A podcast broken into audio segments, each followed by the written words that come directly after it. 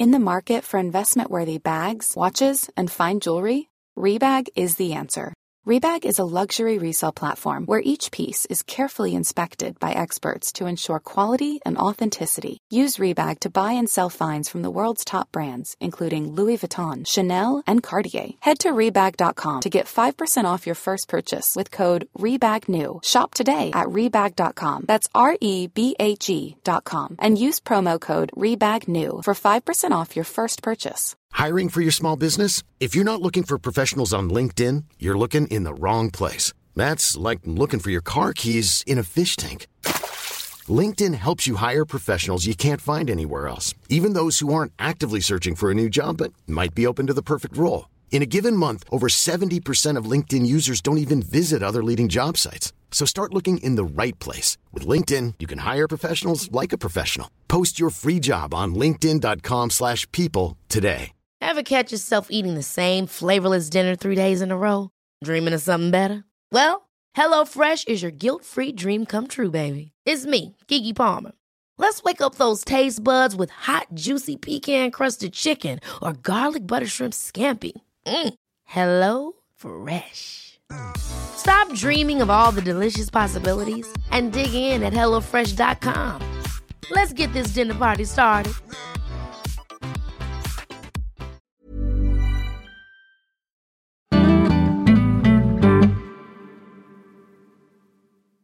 Como un permanente cáncer en metástasis, este flagelo de la violencia contra los animales.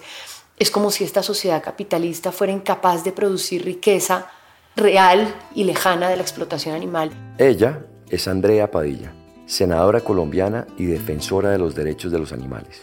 Todo está cimentado en la explotación a los animales.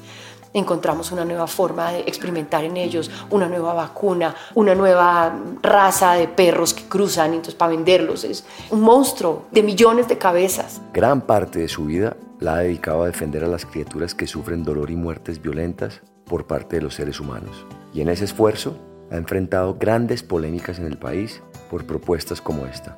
Y dentro de esas políticas, por ejemplo, se incluye una que me parece muy importante, que es la que ha generado una controversia orientada a, digamos, promover el consumo de alimentos de origen vegetal en aras de desincentivar, por supuesto, el consumo de animales, dado el impacto de la ganadería demostrado en la crisis climática. Claro.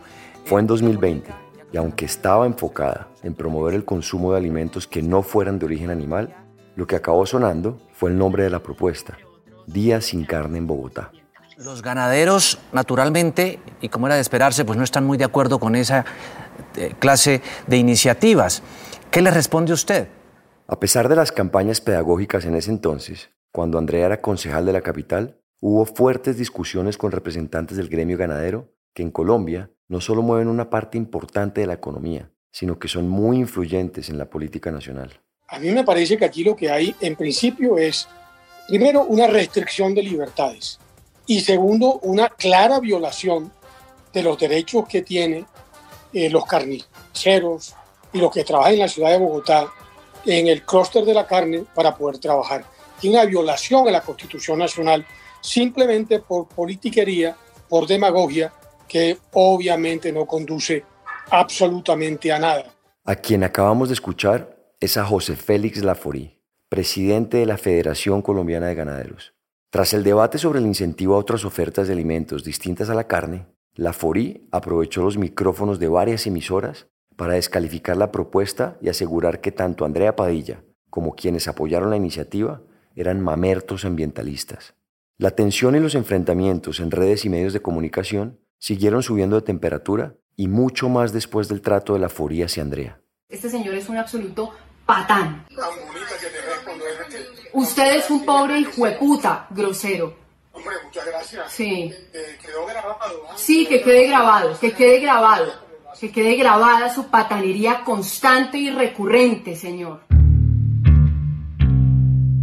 Más allá de la polémica, la política y los enfrentamientos por una lucha larga y difícil, la historia de Andrea Padilla y su defensa por los animales está llena de anécdotas inspiradoras. En esta conversación hablamos sobre su vínculo con ellos, en especial con los gatos, y su sueño de ayudar a construir una sociedad más respetuosa por todas las formas de vida.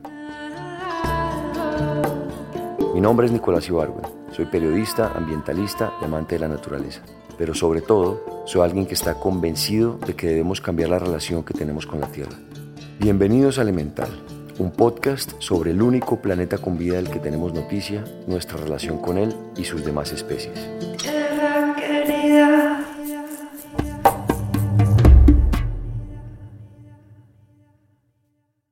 Para Andrea, la niñez es un tesoro del que guarda los más bellos recuerdos. Una niñez bonita en el seno de una familia pequeña, una familia amorosísima, un papá chistosísimo, mamador de gallo, una mamá absolutamente tierna, cuidadora, una hermana que fue como otra mamá, siempre perros, siempre gatos, conejitos, porque además crecimos en un barrio que hoy ya es una localidad más de Bogotá, pero que en esa época era un pueblito, que era Suba. Nos despertaban las vacas, oíamos el lechero que pasaba con la campana, salíamos con mi hermana después del colegio a los charcos a buscar ranitas, a buscar cucarrones. Tuve una niñez, digamos, muy rural, casi que campesina. De alguna manera, los seres humanos durante la infancia desarrollamos una conexión especial con los animales. Imitamos los ladridos, nos disfrazamos de animales, jugamos a ser ellos, creemos que podemos rugir como un león y embestir como un toro. Incluso hay estudios que muestran que la compañía de un animal mejora la calidad de vida de los niños, pues preserva el equilibrio físico y mental, facilita la recreación y reduce el estrés. Pero también es común que este vínculo acabe rompiéndose. A mí siempre me ha llamado la atención que efectivamente, como tú dices, los niños crecen con animales. Sus mejores amigos son los animales de los cuentos infantiles. Pero hay luego una especie de desconexión absurda, ¿no? Porque no se sabe en qué momento se produce esa ruptura. Y es cuando casi que entramos en la adolescencia y ya nos volvemos apáticos, indiferentes, odiosos con tantas cosas. Como si nosotros mismos, los seres humanos, no fuéramos animales. Una creencia que viene de varias religiones organizadas y que aún permea fuertemente la mentalidad.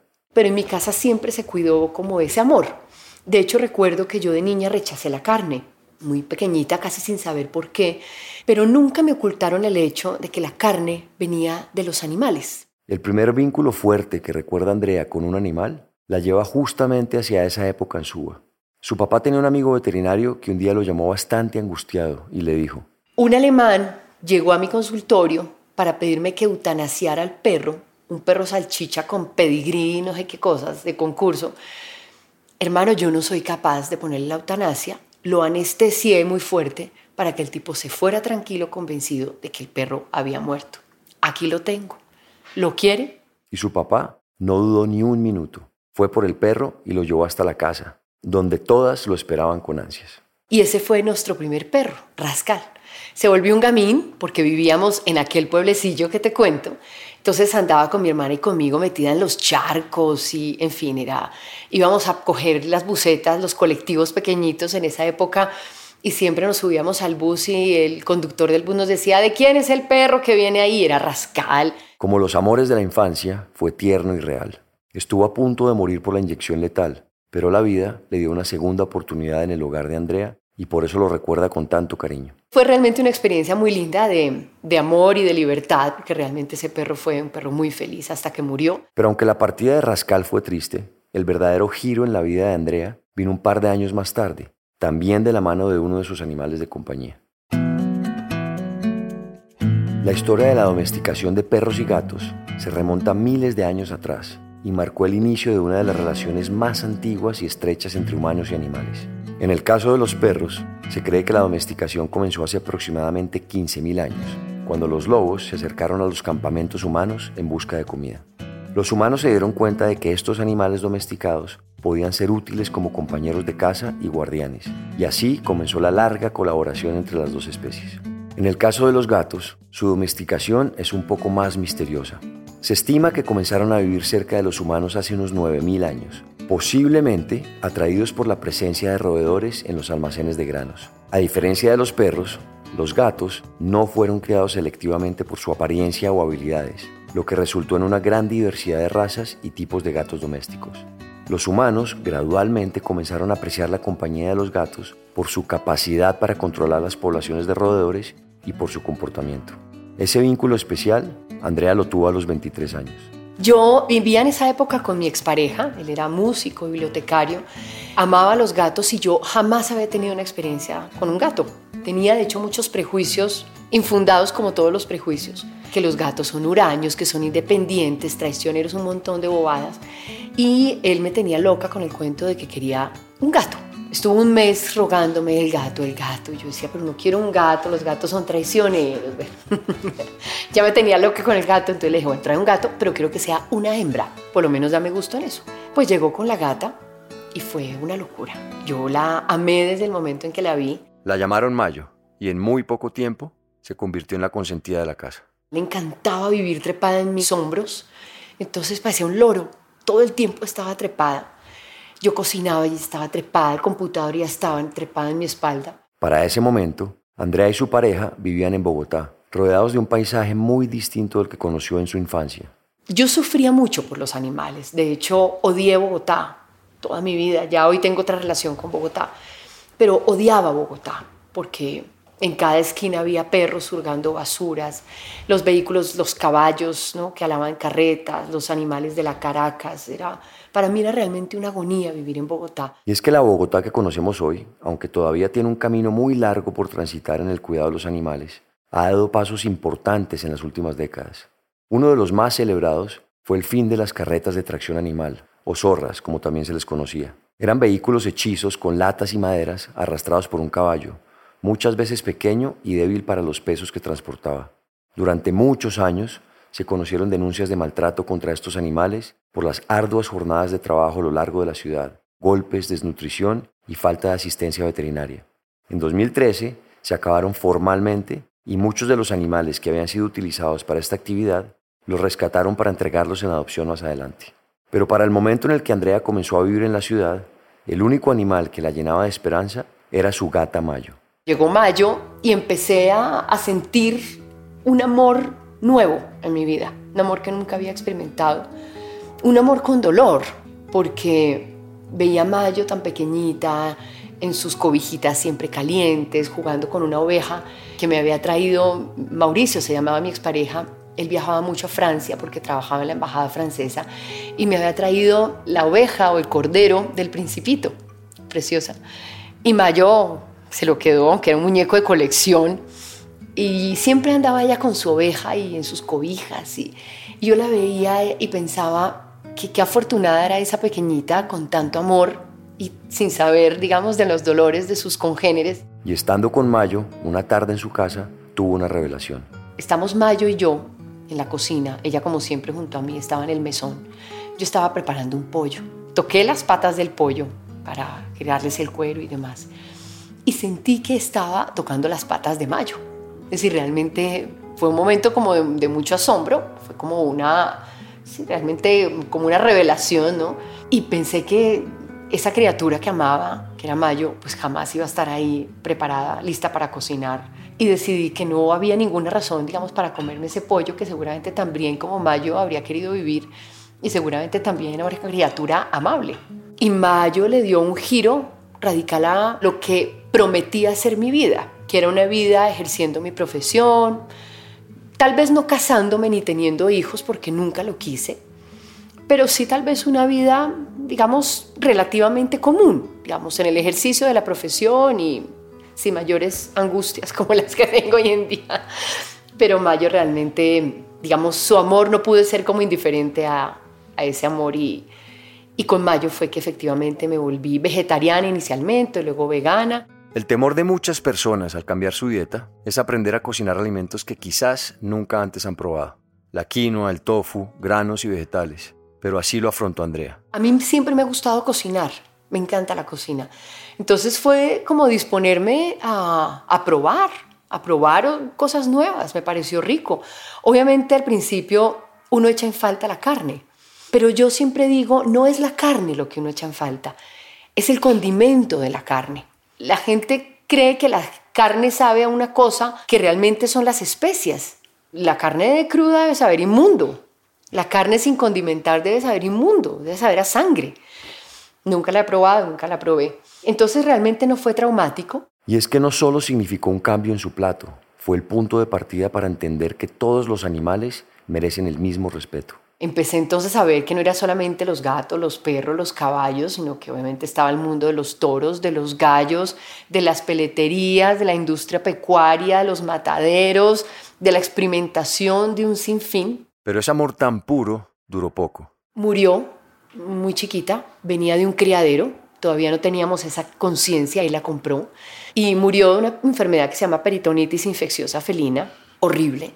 Pero Mayo me abrió a mí una compuerta a un mundo desconocido, un mundo de mucho amor, pero también de mucho dolor, porque tenerla a ella y amarla como la amé, como que me empujó a conocer más la realidad de los animales. Me llevó a hacerme voluntaria de la Asociación Defensora de Animales a mis 23 años.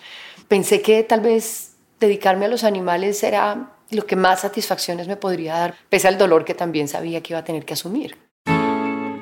La ADA, Asociación Defensora de Animales, era una de las pocas organizaciones que trabajaba por aquel entonces en pro de su cuidado y rescate. Hasta allí llegó Andrea tras la muerte de Mayo. Fui, toqué la puerta y dije quiero ser voluntaria. Empezamos a ir todos los sábados religiosamente, desde las 9 de la mañana hasta el final del día. Nos sentábamos los sábados a estar con los animales, con los gatos, con los perros, a mimarlos, a limpiar la jaula, a cortarle las uñitas, recibir abandonos, porque todos los días llegaba gente a abandonar, abandonar, abandonar. Llegaban carreteros con sus caballos a pedir que se les pusiera vitaminas, que se les pusieran bien el herraje. Claro, en esa época pues era otra realidad. Con el voluntariado, Andrea también conoció a personas que estaban preguntándose lo que ella venía cuestionando desde hace un tiempo. Si amas a los animales, ¿por qué te los comes? La gente ama a los perros y a los gatos, por lo menos los respeta, se indigna frente al maltrato. El tema de la familia multiespecie va calando, ¿no? Los jóvenes realmente yo veo que están más dispuestos a conformar familias distintas, ¿no? Que incluyan un animal, pero el tema de la alimentación es crítico. Y yo no creo que sea tanto por una resistencia, digamos, como una reflexión sobre la salud. Es que necesito comer animales para estar bien. Es un tema más como de habituación del paladar, esa resistencia a probar otras cosas y también una profunda ignorancia, ¿no? Cuando a uno le dicen, pero ¿y usted qué come? ¿Pero qué comida tan aburridora? Efectivamente lo que hay es desconocimiento. Total, absoluto. Yo creo que sí. Hay personas que comen variado, rico y saludable. Somos nosotros los veganos vegetarianos. En Colombia, según el consumo per cápita registrado por Fedegan, se ingieren 17 kilogramos de carne por habitante al año y 35 kilogramos de pollo en la misma relación. Según la FAO, para el procesamiento de un kilogramo de carne de vaca, se emiten a la atmósfera 27 kilogramos de CO2. Y no es solo lo que contamina, sino lo que destruye, pues la ganadería es la principal causa de la deforestación en el país. A pesar de que se ha vuelto un lugar común en los medios y más recientemente en las redes, parece que ni este problema ni los maltratos que sufren miles de animales realmente son prioritarios para la mayoría de la población. En ese momento, en medio de su voluntariado, Andrea dio un paso más adelante. Contacté a PETA, les pedí que me mandaran material. Me llegó a la casa una caja llena de VHS. PETA, en español, es la Organización de Personas por el Trato Ético de los Animales. Y fue una tortura. Yo me dediqué una semana a torturarme. Y ya después de eso decidí que mi vida sino tomaba una decisión radical sobre mi vida, dedicarme al activismo, lo que en esa época entendía como activismo, que fue la obsesión de hablar con la gente. Y es muy curioso porque yo fantaseaba con el Internet. Yo decía, ¿cómo hacer, cómo lograr que la gente vea esto? Estoy segura, decía yo, que si la gente ve esto va a cambiar su relación con los animales. Hoy tristemente confirma uno que no es así. PETA es conocido por su enfoque disruptivo y a menudo controvertido en su lucha por la justicia animal y la conciencia ambiental. Utilizan estrategias impactantes como demostraciones públicas de desnudez y campañas publicitarias polémicas para atraer la atención de la opinión pública hacia los problemas del maltrato animal y la explotación de los recursos naturales. Y aunque Andrea y algunos otros activistas empezaban hasta ahora a conocer este mundo, dieron el paso hacia demostraciones disruptivas. Empezamos a hacer protestas, hicimos el primer performance semidesnudo hicimos nuestro propio activismo criollo y empezamos a inventarnos unas formas de hacer y de incomodar y de confrontar a la gente. Y a partir de ese momento creo que me hice activista. Éramos un poco de frikis ahí, como intentando armar un discurso, una narrativa, un sentimiento, una argumentación, inventándonos cosas para hacer. Muy erráticos, ¿no? Pero bonito, estábamos como descubriendo un, como un sentimiento y tratando de ponerlo en el debate público. ¿Qué espacio teníamos en los medios de comunicación? Ninguno. No había ningún interés en la política. Y a mí me cerraron, pero no sé cuántas puertas de políticos en las narices. Porque siempre sí tuve esa idea, ¿no? De que había que tocar las puertas de los tomadores de decisiones, pero nunca nos pararon bolas. Hasta que llegó el momento de poner en riesgo su propia integridad por la causa. A los oídos de Andrea llegaron rumores macabros. En una casa se escuchaban animales sufrir y parecía que nadie hacía nada para averiguar qué ocurría exactamente. Llevaban dos años denunciando una situación dramática, medio especulativa, porque no había imágenes de nada, no había certeza de nada. Hasta que un día en esa casa del horror, el dueño o quien vivía en esa casa colgó un gato en la ventana, un cadáver de un gato. Ya esto, por supuesto, alertó a los vecinos. Dijeron, estamos viviendo con un psicópata pero llevaban dos años denunciando llantos de perros, sonidos de taladros en la madrugada, gritos, una cosa siniestra. Cerca de 15 personas, entre las que estaba Andrea, llegaron hasta el lugar decididos a enfrentar lo que estuviera ocurriendo allí. Y me impresionó muchísimo ver la fuerza de los pelados, los más jovencitos, que tumbaron la puerta. Al tumbar la puerta, lo que encontramos fue un hombre muy grande, muy, muy grande. Yo no, sé si, no sé si era tan grande o yo hoy lo recuerdo muy grande, que fue inmediatamente reducido, digamos, sin hacerle daño, simplemente lo inmovilizamos. Y pudimos rescatar 12 perros que estaban en un baño encerrados, mojados. Varios de ellos con signos, digamos, en sus genitales de algún tipo de manipulación. Y yo estaba desesperada porque en el material que había circulado se veía el gato colgado y otro gato dentro de la casa. Yo decía, hay un gato. Y yo como ya estaba absolutamente, yo era más gata que mujer. Entonces dije, no me puedo ir de esta casa sin el otro gato. Era un lugar asqueroso, me acuerdo solamente había pornografía en esa casa. Y empezó a mover todo y cayó una gata de la nevera, del centro de la nevera. Y la gatica con el terror de, de hasta empida, seguramente intentó treparse. Bajó la gata yo me tiré al piso, un piso lleno de mierda, jalé la gata y la eché entre una bolsa y me la traje a mi casa. Y fue una segunda experiencia hermosísima. Se llamaba Cocoa, la puse Cocoa. Una gata siamés preciosa. En casa, la vida para Cocoa no fue fácil. Después de sufrir un número enorme de abusos, era apenas comprensible que no confiara en los seres humanos. La gata escuchaba la voz de un hombre e inmediatamente se hacía popó. Era impresionante, se escondió detrás de un mueble, del mueble del baño, y fue bellísimo porque la gata no salía, yo tuve que trasladar mi escritorio, pasé mi oficina al baño. Trabajé casi que tres meses en el baño, obviamente no encerrada, entraba, salía, pero mis horas de trabajo eran en el baño. Cocoa, cocoa, y le hablaba, y bueno. Ella apenas salía para comer y volvía a meterse detrás del mueble. Hasta que un día salió definitivamente. Y salió y empezó a explorar la casa. Yo la alcé y ya Cocoa cambió radicalmente. Empezó a aceptar la presencia de los hombres. Bellísima, fue un proceso increíble. Le conseguí un hogar bellísimo con dos abuelos, una gata feliz. Hay cambios que pueden producirse después de intensos debates públicos en el Congreso o después de grandes revelaciones en los medios de comunicación, pero hay otros que solo se ponen en marcha por la presión popular, por los activismos. Eso fue lo que entendieron Andrea y el grupo de personas que intentaban llamar la atención sobre el maltrato animal. Y empezamos a ser más y más visibles. Empezamos a tomarnos la plaza de la Santa María. Entonces ya éramos un poco más de personas y eso empezó a llamarle la atención a los medios de comunicación. Y así fuimos creciendo y creciendo con otros temas, con unos temas criollos, corridas de toro, los caballos, porque aquí no hemos tenido esa industria de la experimentación como la tienen en Londres, ¿no? en China, que tienen estos edificios donde se tortura toda suerte de animales. Pero nos fuimos pues haciendo, digamos, un espacio en los medios de comunicación, en el debate público empezamos a hacer denuncias sobre perros y gatos, primero, y caballos, que fueron interesándoles a los medios de comunicación y ya logrando ese espacio pudimos ir introduciendo otros temas. A través del activismo, organizaciones como Greenpeace y Oceana han conseguido grandes transformaciones, desde acuerdos transnacionales para regular la sobrepesca hasta disminuir la tala de bosques en Indonesia. Pero en América Latina, ser activista por el medio ambiente muchas veces se paga con la vida. Colombia fue el país con más líderes ambientales asesinados en el 2022.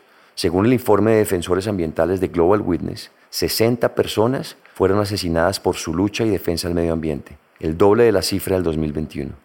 Uno de los motivos es que actividades como los grandes monocultivos bananeros, la ganadería y la pesca mueven miles de millones de pesos a costa de la sobreexplotación de recursos y las vidas de los animales. Por eso no es conveniente desde el punto de vista económico impulsar cambios que afectan la producción o que incluso acaban el negocio de raíz. Entendiendo esto, Andrea decidió dar un nuevo paso en su vida. Y ya llegó el momento en el que tomé la decisión de pasar de ese activismo a algo un poco más incidente que fue la política. Las banderas de sus años de activismo sirvieron de base para dar el salto a la política. Ya no estaba más en la posición de tocar las puertas de concejales o senadores buscando apoyo para sus causas, sino que estaba en sus manos impulsar políticas contra el maltrato animal. El primer escalón fue el Consejo de Bogotá, donde propuso la polémica iniciativa del Día sin Carne que mencionamos al comienzo de este episodio, pero donde también trabajó en desincentivar corridas de toros, peleas de gallos y la venta de animales vivos en plazas de mercado. Pero incluso desde esa posición de poder, dar debate sobre transformaciones verdaderas hacia el respeto por los animales resultó muy complicado. Soy una convencida de que la política realmente es un espacio que puede ser muy bello y muy transformador. Creo que es un espacio muy importante, muy difícil porque es muy frustrante que decisiones de un país, decisiones de fondo para la gente, para los animales, para la naturaleza, las estén tomando un puñado de personas que están allí no por una causa, sino por intereses personales, generalmente para hacer negocios. El problema es que en su mayoría el poder lo tienen esos a quienes no les interesa realmente ayudar. Sin embargo, su intención era poner en la agenda pública las discusiones que desde el punto de vista medioambiental eran claves. Por ejemplo, la urgencia de esterilizar a miles de perros y gatos que deambulan por la ciudad, o exigir, a través de tutelas y otras herramientas jurídicas, la protección de animales silvestres y domésticos en la ciudad y en el país. Y en ese contexto fue cuando surgió la discusión sobre el consumo de carne en Bogotá. Estar en una sociedad en la que la alimentación está basada en la proteína animal, cambiar ese hábito es muy difícil. Es decir, y lo que la gente dice cuando uno le quiere mostrar la información es, no me muestres, es no quiero saber. Entonces, lo que es asombroso es que el paladar tenga más peso y esa inercia cultural tenga más peso que las mismas, digamos, reflexiones éticas.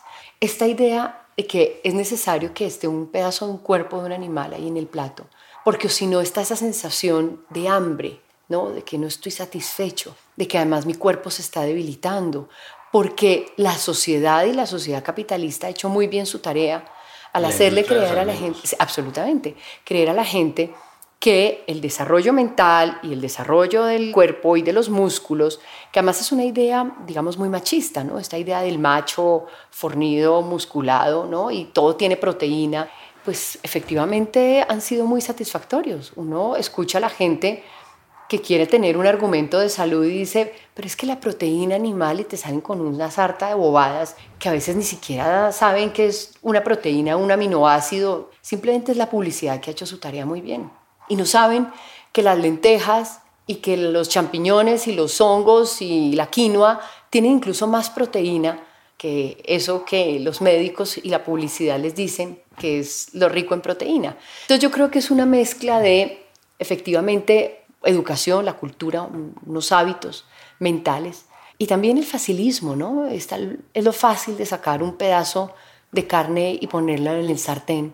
Por supuesto, es más fácil que poner a preparar un plato de quinoa. Sin duda, esto puede confrontar la forma de vida de muchas personas, pero también, como lo dijimos antes, se mete directamente con un negocio que en Colombia mueve mucho dinero e influencias. Siendo yo concejal, aprobamos un acuerdo de emergencia climática y en ese acuerdo logramos meter tres temas de los animales que estaban ausentes, que a mí me sorprende, me sigue sorprendiendo, que hoy se hable de los temas de crisis ambiental y no se hable de la ganadería. Sigue siendo un tema tabú, ¿no? Tal vez porque los poderes políticos y económicos en Colombia son ganaderos. Entonces logramos meter tres puntos que fueron el día sin carne, promoverlo, la oferta de alimentación vegetariana, no me acuerdo cómo quedó planteada, verde, saludable, en las entidades públicas del distrito y la educación en protección animal en colegios. Era simplemente un día en el que haya una oferta, en el que haya la institucionalidad del distrito, hable de eso, haya educación, se haga una feria, cosas. Un día de 365. E inmediatamente, obviamente, Fedegan saltó con su mayor cabeza, José Félix Laforí, pues como si estuviéramos causando la mayor crisis fiscal de la historia. Absurdo, es hasta ridículo. Más allá de las peleas e insultos en medios de comunicación, la propuesta sí puso a debatir a muchas personas en redes y reuniones sociales. De hecho, las palabras carne, vegano, vegetariano, padilla y animales fueron tendencia durante varios días y el caudal de comentarios apenas podía contenerse. Una de las posiciones más comunes, que de hecho defendían personas como la Forí, era que la propuesta atentaba directamente contra la libertad de las personas. La libertad, el libre desarrollo de la personalidad, la libertad cultural, la libertad económica. Yo siempre les pregunto, ¿ustedes estarían dispuestos a invocar estos derechos y hasta libertades frente a explotación de seres humanos? Porque ha habido actividades muy lucrativas en Colombia pero que implican fuertes vulneraciones a derechos humanos. Aunque hay un peso cultural evidente y las tradiciones son importantes para todas las sociedades, es sano discutir propuestas que llegan a confrontarlas cuando éstas afectan directamente a otros seres vivos, en este caso los animales. No deja de ser curiosa la forma en la que podemos disociar el amor que muchos llegamos a sentir por ellos frente al apoyo directo o indirecto de las actividades e industrias que los someten al sufrimiento. Nos preocupan son los animales carismáticos, ¿no? Entonces, pues claro, hay que preocuparse el oso panda y el rinoceronte y tal. Pero ¿y estos otros animales que están confinados tras muros, alejados en la periferia de las ciudades, donde están los mataderos, mastodontizados? A mí siempre me ha sorprendido mucho eso, cómo la industria ha sido tan perfecta que no solamente los ha alejado, sino que los ha vuelto, los ha convertido en bolas de carne que ya casi que no tienen ojos, ¿no? No hay posibilidad de hacer contacto visual con esos animales se están mastodontizados, en cambio los animales de compañía se han miniaturizado, ¿no? Entonces esta idea del animal redondito y sus hojitas, preciosos, obviamente peluchitos. Entonces a veces hay una línea ambientalista que efectivamente está como preocupada, digamos, fue terriblemente antropocéntrica porque la única preocupación es sostener la vida humana en el planeta, o con una línea conservacionista de estas especies carismáticas. Pero efectivamente el punto crítico en el medio, que es lo que está llevándonos al borde del precipicio, que es la ganadería, es lo intocable. Y me sorprende mucho que en esos encuentros, las COP, ¿no? estos encuentros internacionales, sigue siendo un bendito tema tabú. Es que ni siquiera se ofrece un menú vegano en estos encuentros. Y frente a este panorama, que exige un compromiso firme de cambio para mitigar en cierta medida las extinciones de especies, el calentamiento global y tantas otras dificultades que enfrentamos en el planeta, puede resultar complicado mantener la esperanza.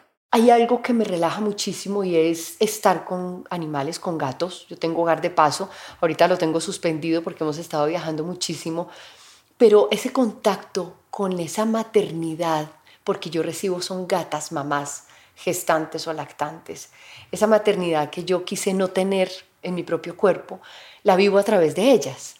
Y ese contacto con ese amor precioso a mí me nutre muchísimo. Hay que también mamarle un poquito gallo a la vida, porque yo me la tomo muy en serio.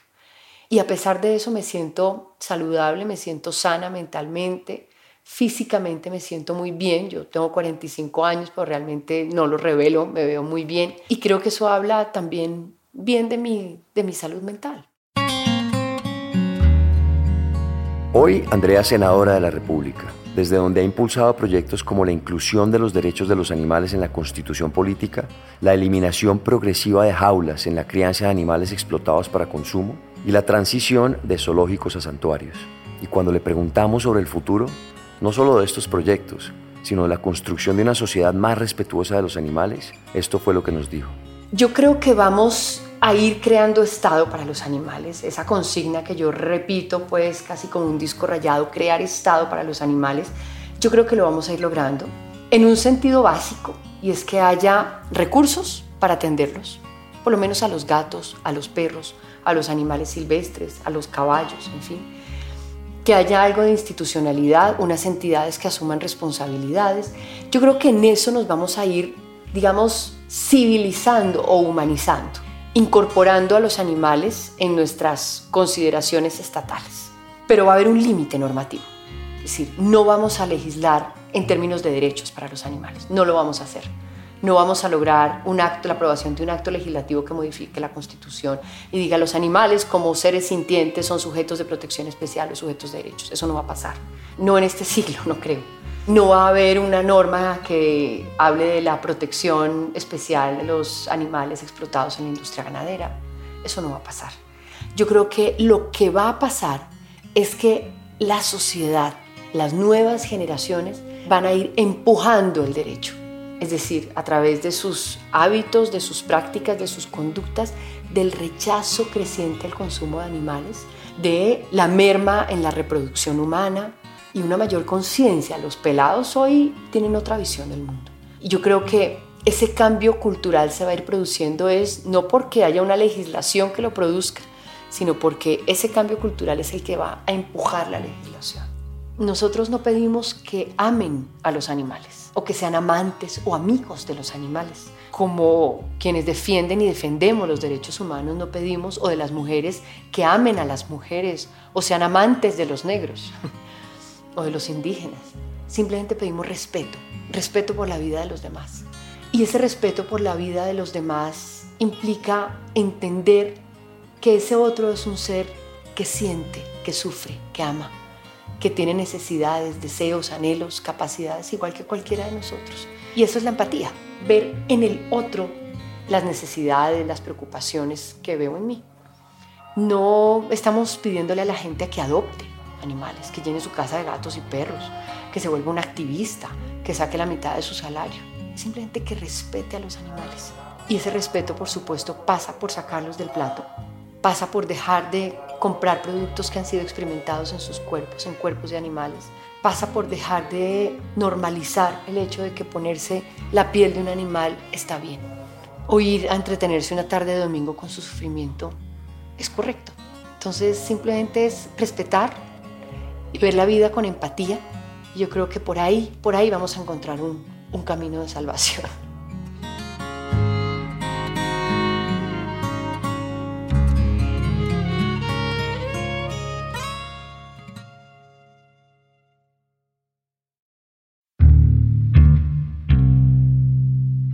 Este episodio es una coproducción del equipo de la no ficción, de Excel Content Studios y de Nicolás Ibargüen. El guion fue escrito por Juan Camilo Hernández Meléndez y editado por Miguel Reyes. La producción ejecutiva es de Isaac Lee y Carmen Graterol. Daniel Batista dirige el área de audio en Excel Content Studios. La mezcla y el diseño de sonido son de Valentina Fonseca. La canción de introducción y cierre es de Manuela Mejía y el handpan es interpretado por Felipe Ibargüen. La ilustración de la portada es de Isabela Sotomayor. Si tienen comentarios o sugerencias, escríbanos a nuestro Instagram, arroba podcast elemental. Y si les gusta este trabajo, ayúdenos a regar la voz. Recomiéndelo a amigos o familia a quienes les pueda servir o interesar. También no se olviden de darle clic al botón de seguir o follow y a la campanita dentro del show elemental para no perderse ningún capítulo nuevo. Muchas gracias por escucharnos. Nos vemos en el siguiente episodio.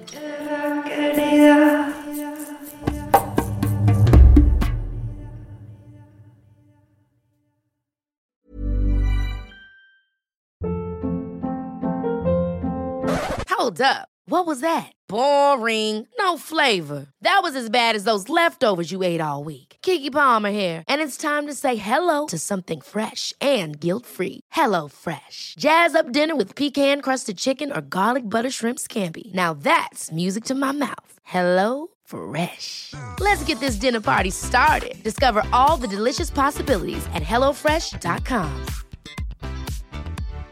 If you're looking for plump lips that last, you need to know about Juvederm lip fillers. With Juvederm Volbella XC and Juvederm Ultra XC, your lip look, whether it's subtle or bold, can last up to one full year with optimal treatment and no additional maintenance. Find a licensed specialist and see if it's right for you at juvederm.com today. That's J U V E D E R M.com. Add fullness to lips in adults over 21 with Juvederm Volbella XC or Juvederm Ultra XC. Do not use if you have severe allergies or a history of severe allergic reactions, or if you're allergic to lidocaine or the proteins used in Juvederm. Tell your doctor if you have a history of scarring or taking medicines that decrease the body's immune response or that can prolong bleeding. Common side effects include injection site redness, swelling, pain, tenderness, firmness, lumps, bumps, bruising, discoloration, or itching. As with all fillers, there's a rare risk of unintentional injection into a blood vessel, which can cause vision abnormalities, blindness, stroke, temporary scabs, or scarring.